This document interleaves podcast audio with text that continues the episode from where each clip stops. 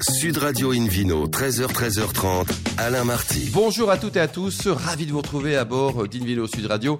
Je rappelle que vous pouvez nous écouter depuis la boutique Nicolas de Paris, par exemple. Il y en a plusieurs à Paris, au 12 rue du Bac, sur 99.9. Et nous sommes la seule émission de radio au monde à 100% consacrée aux vins et aux spiritueux. Vous écoutez actuellement le numéro 1193 d'Invino Radio, Sud Radio. Donc voilà, ça fait quasiment 20 ans que l'émission existe au menu aussi une jolie balade qui prêche comme d'habitude la consommation modérée et responsable avec tout à l'heure euh, Philippe Bouvet qui est le directeur marketing et communication du Conseil interprofessionnel des vins d'Alsace pour nous parler des 70 ans de leur route des vins. C'est une région qui est juste magnifique. Et le Vino Pour gagner deux places pour la Cité du Vin à Bordeaux avec son musée, son parcours immersif, ses dégustations, la vue panoramique des boutiques et des restos. Bref, un grand moment à mes côtés pour nous accompagner. Laure Gasparotto, journaliste. Bonjour Laure. Bonjour Alain. Et David Cobold, le cofondateur de l'Académie des vins et spiritueux. Bonjour David. Bonjour. Pour commencer cette émission, pour bien la commencer, In Vino Sud Radio a le plaisir d'accueillir Benoît Mercier, vigneron au domaine La Famille K. Bonjour Benoît. Bonjour à tous. Alors racontez-nous votre belle histoire de famille. Vous étiez col blanc, stressé à Paris, puis un jour vous avez dit je vais retrouver de la zénitude dans les vignes du Beaujolais. Alors tout à fait, la zénitude je suis pas sûr de l'avoir trouvée, mais en tout cas j'ai trouvé du sens. ouais. Vous faisiez quoi avant en J'étais dans la banque. Dans la banque. Dans la finance exactement dans la banque. Voilà. Et vous étiez, vous êtes parti à plusieurs avec. euh, Euh, non, bah, je suis parti. euh, ça, ça se faisait suite à une longue réflexion, euh, une année sabbatique à voyager et à visiter des vignobles dans le monde entier, et euh, un plan social qui est arrivé au bon moment et qui a fait que ça a permis de financer une transition vers un- ce nouveau projet. un changement de vie. À quel âge Je pose la question parce que là, Euh, on me demandait quel âge j'avais, vous euh, avez. 34 ans. À 34 ans, vous avez Voilà. changé de vie. Laure? Ben, en tout cas, je trouve ça. Vous avez choisi euh, en plus une région magnifique euh, qui est le Beaujolais. J'étais à Villefranche-sur-Saône récemment pour la vague des livres. Et euh, je me suis rendu compte que c'était vraiment euh, une région très très dynamique. Oui, et en effet, et ça j'aurais pu poser la question puisque il y a énormément de, jeunes vignerons dans cette région. Et bah, tout à fait. Bah, je pense que c'est les mêmes raisons qui m'ont conduit à choisir le, Beaujolais. C'est une région qui est vraiment très dynamique, qui a évidemment connu une crise qu'on connaît et qui maintenant a mangé son pain noir et est parti vraiment sur une nouvelle dynamique. Donc avec beaucoup de jeunes qui ont repris des vignes qui sont accessibles aussi, ce qui permet aux jeunes de, de s'installer. C'est donc combien là, le, prix d'un hectare de vigne à planter Euh, Bien en bon état, Ouais. 20 000 euros. Ah donc c'est raisonnable. Dans le Beaujolais au du Sud, hein, là où je suis dans les Pierres Dorées. Alors vous êtes où exactement? Parce que Alors donc je suis dans les, les Pierres Dorées, donc qui est entre Villefranche et, et Lyon. Euh, voilà, ça s'appelle les pierres dorées parce que les maisons sont dans des pierres jaunes, c'est du calcaire qui s'est oxydé, maison. et c'est très très joli et c'est des très jolis terroirs euh, en argilo-calcaire. Et vous connaissiez déjà cette région euh, comme, Parce qu'on n'arrive pas comme ça. Alors euh, pas très bien. Je suis marié là-bas euh, parce que justement quand on a commencé à chercher des endroits pour se marier, on a on a Et votre commencé par le était dans Beaujolais. le vin ou pas du tout? Pas du tout, non, non, personne dans la famille. Et, Elle était col blanc aussi? Et elle est, elle l'est toujours d'ailleurs. C'est- Elle l'est toujours Elle est toujours, c'est elle qui gagne des sous, qui nous fait vivre. c'est pas moi. Allez, on la salue. Comment, quel est son prénom? Marianne. On embrasse. Et euh, donc, région dynamique, des super bons vins, accessibles, donc ça a coché, euh, ça a coché toutes les cases. Oui, et puis ça fait quelques années en plus que le, le vin se vend euh, toujours euh, très très bien Ah, euh, dans le Beaujolais. On le sent, de oui, mieux oui, en mieux, on, oui. on le sent de, de plus en plus. Euh, moi, maintenant, qui fait de l'export, qui, qui va en France, j'ai un accueil qui est, qui est, qui est merveilleux. Vraiment, euh, il y a vraiment maintenant une recherche euh, du Beaujolais. Surtout, c'est ça aussi bien les crus que les vins. Qu'est-ce que vous avez en blancs, cru les- alors Alors moi, j'ai pas de cru. Oh. Je suis en Beaujolais Pierre Doré. D'accord. Donc j'ai des, des gamay, des chardonnays, et puis ça n'empêche pas de s'amuser un petit peu avec des pinots noirs, euh, des pinots gris Donc pas et des d'activité de négoce pour avoir des crus et compléter la gamme Pas encore, ça on y pense, mais pas encore. Un Pas peu de. Saint-Amour où vous êtes marié Ben, C'est vrai que j'aurais j'aurais pu commencer par celui-là, mais ça je me l'interdis pas, ça, ça serait euh, David Cobold un joli projet. Et pourquoi Qui est marié depuis longtemps aussi Depuis combien de temps vous êtes marié Euh, Six mois, mais vivons ensemble depuis 44 ans. Donc j'ai j'ai 44 le temps de réflexion. Ah, mais Là, vous aurez félicitations, droit à- David Vous êtes marié depuis 6 mois Euh, bah, juillet l'an dernier, non, un peu moins, de, Ah un peu Donc plus vous avez six mois. 44 ans à vous décider C'est Ouais, pas très ouais, sympa ouais, pour votre ouais. femme quand même. Hein Euh, elle a mis aussi 44 ans à se décider. Et est-ce que tu t'es marié avec du Saint-Amour? Euh, non, avec beaucoup de bons vins, un, un magnifique crémant d'Alsace, euh, des vins italiens, des vins australiens, d'autres vins français. Il y avait des vins, j'ai pas vidé ma cave, mais les, les invités, c'était à la campagne, Avec modération, ont bien beaucoup sûr. hein. profité et c'était joyeux. Bien, alors revenons Ah, à pardon, votre... j'avais une- juste une question pour vous. Pourquoi, euh, je suis euh, interpellé par le nom. Euh, domaine La Famille K. Pourquoi c'est Kafka c'est... Non, c'est, c'est- ça pourrait être, de temps en temps être Kafka, mais c'est un hommage euh, justement à ma femme. Son nom de jeune fille, c'est Cor, K-O-C-H. Et comme c'est, elle m'a suivi dans mon aventure et Très elle me soutient tous les jours, Ah c'était une manière de, lui, de l'inclure et de lui rendre hommage. C'est génial, c'est une, une, jolie histoire en tout cas. Laure Et donc vous êtes tout seul, à, le seul vigneron, le seul à travailler dans les vignes C'est vous qui taillez Heureusement, je, donc on a 11 hectares, 11 et demi même, euh, si on compte les plantations. Et donc je suis avec un ouvrier agricole et depuis cette année une apprentie. Et voilà, à nous trois, on fait tourner, euh, on fait tourner les choses. Donc moi, par la force des choses, je fais surtout tout ce qui est tracteur et commercialisation. Et puis avec l'équipe, le, et le, chai était existant Alors c'est toute une, toute une aventure. on a donné le premier coup de pelle en fait du nouveau chai hier, donc c'est tout nouveau. Ah et jusqu'à présent, j'étais locataire chez des vignerons à la retraite. Hmm. Donc ça y est, on est, on est lancé pour un nouveau chai.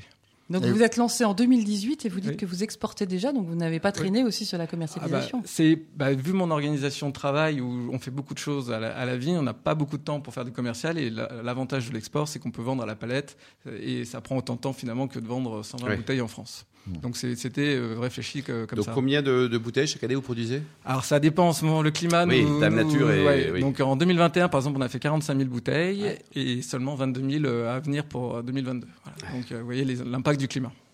Laure vous, vous élevez comment vos vins bah, C'est du Beaujolais. Hein, alors c'est du Beaujolais, il y a quelques vins de France, mais la majorité c'est du Beaujolais. Donc on, a, on s'amuse sur, différents, sur différentes cuvées avec des élevages bois ou des élevages cuves, égrappés, pas égrappés. Donc euh, voilà, on essaye de, couvrir un petit peu euh, l'ensemble des, possibles. Et le blanc, vous avez un peu de blanc aussi? Bien sûr, on a du blanc, donc du chardonnay. Pareil, avec des élevages différents, sont, sont les, parcelles et les, et les cuvées avec bois. David Cobol, il se plaît le chardonnay en, Beaujolais aussi? Oui, se plaît très bien, aussi bien pour faire des vins tranquilles que pour faire des, créments, parce qu'on peut faire des créments. Tout à fait. vous en faites? Alors moi, j'en fais pas. J'ai réfléchi justement. J'attendais, je suis bio, d'avoir la certification bio pour pouvoir faire les, des créments, pour me démarquer un petit peu sur, sur les créments. Et juste pour revenir sur les chardonnays, voilà, nous on a des gros argiles au calcaire qui sont assez proches de ceux du Mâconnais. Hmm. donc le chardonnay s'exprime euh, très très bien. Et vous les vendez combien vos bouteilles? Ça va de combien combien On est euh, entre 9 et 14 euros. Ouais, donc c'est raisonnable, David. C'est vrai qu'on insiste souvent sur l'excellent rapport qualité-prix. Alors, ouais. des vins du Beaujolais qui soient rouges ou blancs, quoi. C'est, c'est, ce sont des bons plans, quoi. Ah bah oui, c'est un peu, c'est, c'est l'avantage d'être sur une région dynamique et qui part, euh, voilà, de, de loin quelque part. Et on a gardé encore euh, des, des habitudes de faire des vins euh, accessibles pour tout le monde. Ouais. Et localement, vous avez réussi à faire un réseau de copains vignerons. Ah oui. je, je, peux tout à fait souligner l'accueil des, des gens du Beaujolais qui a été, qui a été formidable. Tout le monde était très content de m'accueillir et il y a une entraide aussi bien à travers les formations techniques euh, que, enfin, que commerciales. On se, voilà, il se passe vraiment beaucoup de choses. Et la proximité de Lyon vous aide euh, commercialement? Pas du tout. Euh, ah bon? Ah non, les Lyonnais sont les plus difficiles à. Ils sont anti-Beaujolais? Ah oui, ils sont les plus anti-Beaujolais par rapport aux Parisiens, en tout cas, si on les compare, ou même à l'export. Ils ont tourné le dos au Beaujolais pour ouvrir vers la vallée du Rhône. Tout à fait, oui. Alors ça, ça, change un petit peu parce que moi, je vois les quelques clients que j'ai à Lyon, c'est justement les jeunes cavistes, jeunes épiceries qui s'installent et qui ont plus du tout ce, ce voilà, cet esprit ou ce passif vis-à-vis du Beaujolais. Et là, ça se passe très très bien. Mais c'est plus facile de vendre à Paris, hein, clairement. Et créneau Beaujolais nouveau, c'est quelque chose que vous allez développer? Eh ben, euh, j'en fais un petit peu. Euh, au début, j'étais pas spécialement intéressé, je dois avouer. Et puis, bah, je trouve ça bon. Et on en fait quand même maintenant de, des meilleurs. Donc, ça, si ça, j'en fais quand même toujours un petit peu. Bah, c'est un moi, moment je vous félicite euh, parce que je suis totalement pour les Beaujolais nouveaux bien faits. Eh ben, ça fait partie de notre patrimoine. Ça fait partie de la fête. C'est et, je trouve. Et en plus, on peut les faire vieillir. Ah bah, on peut les boire. Je suis sûr qu'à l'aveugle, personne ne reconnaîtra que c'est un Beaujolais nouveau euh, quand c'est bien fait. Années, quoi. Tout à fait, oui, oui. Et puis c'est un moment où on parle du Beaujolais et ça, c'est toujours, euh, voilà, commercialement, c'est toujours intéressant. David Cobol, parfois on dit que les, crus ont été tués par, par, le phénomène et le concept du Beaujolais nouveau. Je Vous pensez que ce sont deux choses différentes? Je trouve pas qu'ils ont été tués. Euh, ce qui tue une région, c'est une série de mauvais vins et des mauvaises pratiques vitivinicoles, euh, une qualité quelconque, mais les crus ont toujours existé ont existé d'une manière très forte dans le passé. Il ne faut pas oublier que les crus comme Moulin Vent ou quelques autres euh, valaient le prix des villages de la Bourgogne au début du XXe siècle. Mm-hmm. euh, je ne souhaite pas qu'ils reviennent à ces niveaux-là parce que ça va les rendre inaccessibles pour nous. Euh, parce qu'aujourd'hui, la Bourgogne, c'est le plus mauvais rapport qualité-prix mm-hmm. de vin au monde. Euh, mais Beaujolais, il y a des choses tellement bonnes. Il y a vraiment une place à prendre pour le Beaujolais. Exactement. et, les, structures mentales ont vraiment changé très vite parce qu'il y a dix ans, on parlait de cette région en disant c'est la Bourgogne du Sud. On osait à peine dire le mot Beaujolais, qui était presque un gros mot. Mmh. Aujourd'hui, vous pouvez être fier d'être dans le ah. Beaujolais et encore plus dans les Pierres Dorées. Et dans tous les pays du monde, je peux vous le confirmer. L'accueil est toujours très très bon. Ouais. donc il y a, la qualité, il y a aussi la dynamique des, vignerons. Voilà, c'est des dynamisme, ce dynamisme dont vous êtes témoin, euh, c'est vrai, le nombre d'événements que vous organisez, la qualité des vins qui sont présents. Oui, ils sont sympas aussi, David, il faut dire, hein, ça compte aussi. pour terminer, donc vos vins, les rouges, là on les sert à, quelle température, Benoît, pour bah, pas les, voilà, massacrer 15-16 degrés, ça suffit largement. 15-16 hein, degrés, ça c'est pour les rouges. Et, pour le blanc, votre bah, chardonnay 11-12, pas plus. D'accord, et alors un plat canaille pour les accompagner un truc ah. sympa qui est rigolo. Bah euh, forcément alors le saucisson chaud lyonnais avec des pommes de terre et une sauce au vin ou un voilà. Ouais, et là, c'est le paradis, quoi. C'est le paradis. Il y a un site internet, une adresse Oui, lafamika.com. Donc, euh, comme une famille et K comme la lettre, euh, .com. Merci beaucoup, Benoît. Merci également à vous, Laure et David. On se retrouve dans un instant avec le Vino Quiz pour gagner les très jolis cadeaux en jouant sur invinoradio.tv. Sud Radio Invino, 13h, 13h30, Alain Marty. Retour chez les cavistes Nicolas. Je rappelle que vous nous écoutez depuis euh, une des boutiques arisiennes, hein, celle par exemple qui est au 12 rue du Bac, euh, sur 99.9. On vous remercie d'être toujours très nombreux à nous suivre chaque week-end. Vous pouvez également nous retrouver sur les réseaux sociaux. David Cobold, c'est le euh, Video Quiz Time. D'accord. Une question, une réponse, une bonne, avec trois options. Je vous en prie. la formule. Qu'est-ce qu'on gagne? Deux places pour le Cité du Vin à Bordeaux, avec tout ce qu'il contient, et c'est quand même un parcours très riche, très bien situé, sur les quais des Chartrons. Euh, la question de la semaine dernière était quel cépage rouge cultive majoritairement? David Reynaud au sein de son domaine des bruyères Option A, Pinot Noir. Option B, Chardonnay. Option C, Syrah. La bonne réponse étant la dernière, Syrah. Syrah. Alors cette semaine, David. Nouvelle question. Où se situe le domaine La famille K dont Benoît Mercier en est fondateur. Option A, dans les pays des pierres dorées. Option B, dans les, pieds, dans les pays des pierres bleues. Hmm. Pourquoi pas chez les Schtroumpfs Oui, les Schtroumpfs, voilà. C'est un vin de Schtroumpf. Option C, dans le pays des pierres multicolores. C'est l'arc-en-ciel, voilà. Donc c'est A, B ou C, c'est ça? Voilà, A, B ou C. C'est simple. Alors pour jouer, vous allez tout de suite pendant la semaine, et vous avez une semaine pour le faire, sur le site Invino Radio, Invino Radio tout attaché, .tv et à la rubrique Vino Quiz. Et vous cochez la bonne case et puis euh, le gagnant s'est retiré du sort parmi les bonnes réponses. Merci beaucoup David Cobold. Justement, Invino sur Radio a le plaisir d'accueillir maintenant à bord de notre belle émission Philippe Bouvet, qui est le directeur marketing et communication du Conseil interprofessionnel des vins d'Alsace. Bonjour Philippe. Bonjour. Alors joyeux anniversaire. Hein. Merci. 70 ans pour votre route des vins. C'était quoi? C'est la première en France? Alors c'est une des premières au monde, c'est certainement une des premières en France également. Alors, ce qui est génial, en célébrant... une des premières? C'est la première ou c'est Alors, la, première, au monde, c'est en Allemagne, euh, en 1930. Avec, avec une origine un peu triste. Mais ah oui, oui, alors ça, les origines, mais on pourrait y revenir avec beaucoup de plaisir. La première de mémoire, c'était celle des Grands Crus en Bourgogne, si je me ah souviens bien. Et donc, euh, bah, c'est le 30 mai 1953 qu'a été inaugurée donc, la route des vins d'Alsace, qui va donc fêter euh, cette année ses 70 ans. Une oh route des vins qui garde une, une, très très belle jeunesse. Alors, juste avant que, que laisser la parole à, à Laure pour, pour zoomer sur cette route des vins. Laure a pris son, vélo là pour y aller à bicyclette. Euh, racontez-nous, l'Alsace en, quelques chiffres, ça représente combien de d'hectares, Philippe? Alors euh, l'Alsace, euh, tout confondu, hein, donc toute appellation, les grands crus, l'appellation Alsace, les créments, c'est un peu plus de 15 500 hectares. 15 500 hectares. combien de vignerons, un, de metteurs en marché? Alors il y a 830 metteurs en marché pour à peu près 3200, 3300 familles viticulteurs. D'accord. Et les vins sont bu localement ou ça s'exporte Alors de plus en plus, de plus en plus, ils sont ils sont bu euh, localement de par le monde. Donc, ils sont bu localement à Singapour, à Taïwan, en Corée du Sud, euh, au Canada. Non, mais trêve de plaisanterie, ils sont bu à, de grandes proportions sur le territoire national, à plus de 65% euh, sur le, territoire français, et une proportion de plus en plus importante à l'export. Parce que voilà, on a des vins qui ont acquis des, des, vraies lettres de noblesse et que nos vignerons arrivent aujourd'hui à vendre avec, avec brio. Laure en tout cas, moi, je suis une fan de l'Alsace aussi. ah, c'est vrai. Et euh, je suis allée récemment près de Colmar, à Kaisersberg, mmh. et euh, j'ai vu, mais alors qu'on n'était pas du tout dans une période de, de, vacances, un monde fou. Et je me suis renseignée sur le nombre de touristes. Et là, j'ai été mais ébloui par ce chiffre euh, incroyable, inouï, de 7 millions de visiteurs par an.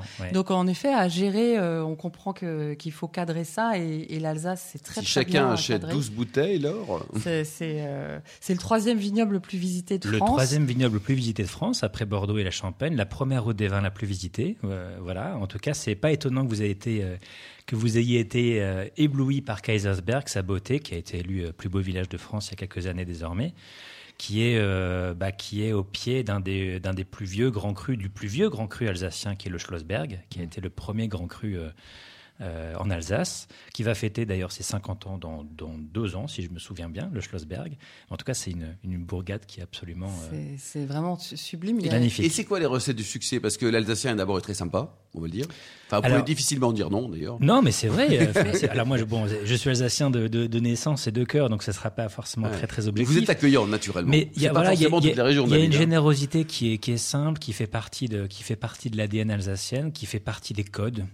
Euh, voilà, c'est une région d'accueil, c'est une région euh, frontalière, donc euh, ce qui explique aussi certainement cette tradition d'accueil. C'est une région qui est ouverte sur le monde, aux racines humanistes qui sont profondes.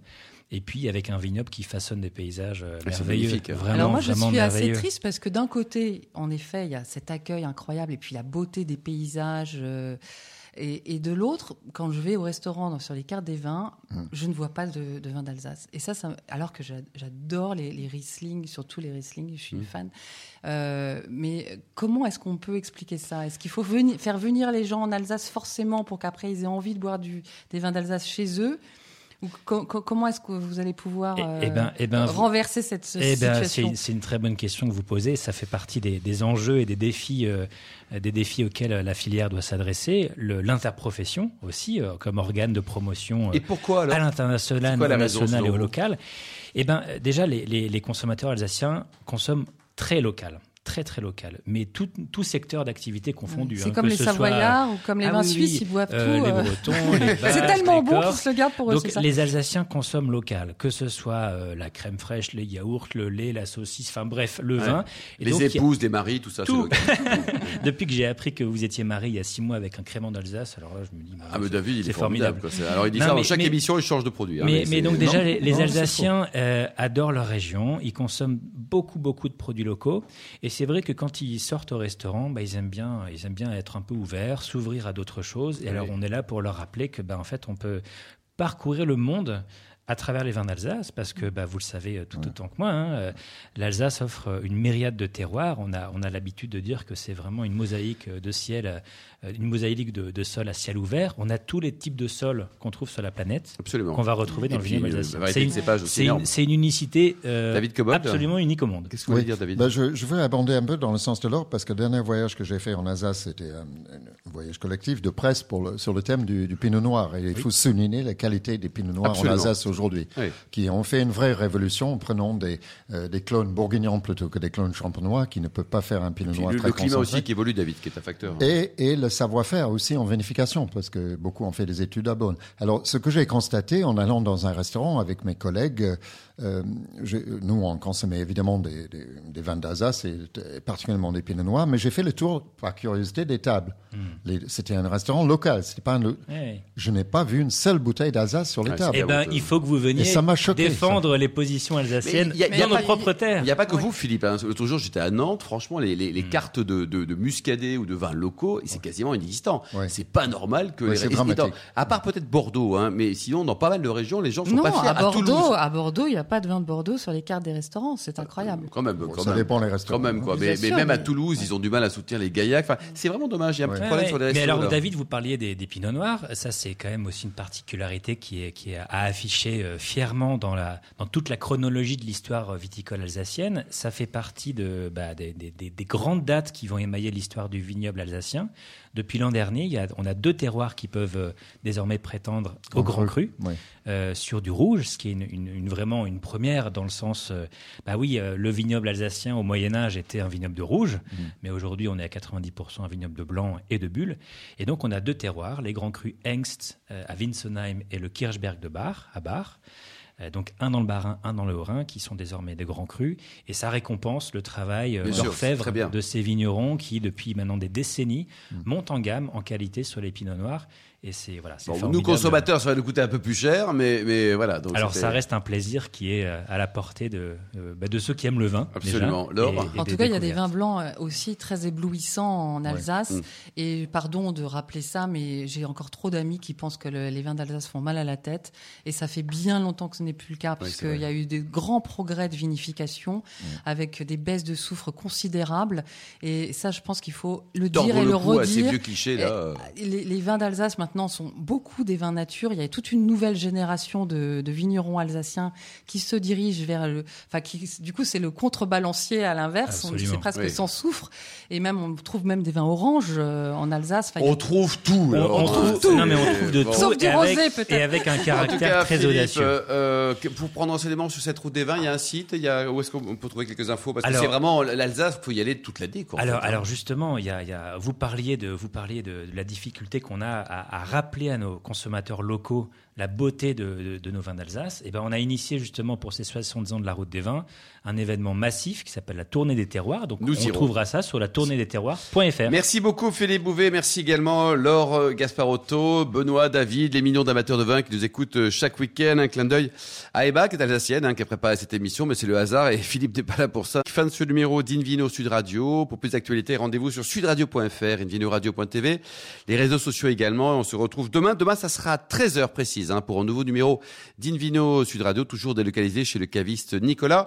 Nous recevrons Guillaume Aran pour le meilleur du château La Martinette en Provence et Lucas Monroe du domaine Oyer del Mas. Nous serons en Catalogne. D'ici là, excellent week-end. Restez fidèles à Sud Radio. Encouragez tous les vignerons français et surtout respectez la plus grande des modérations.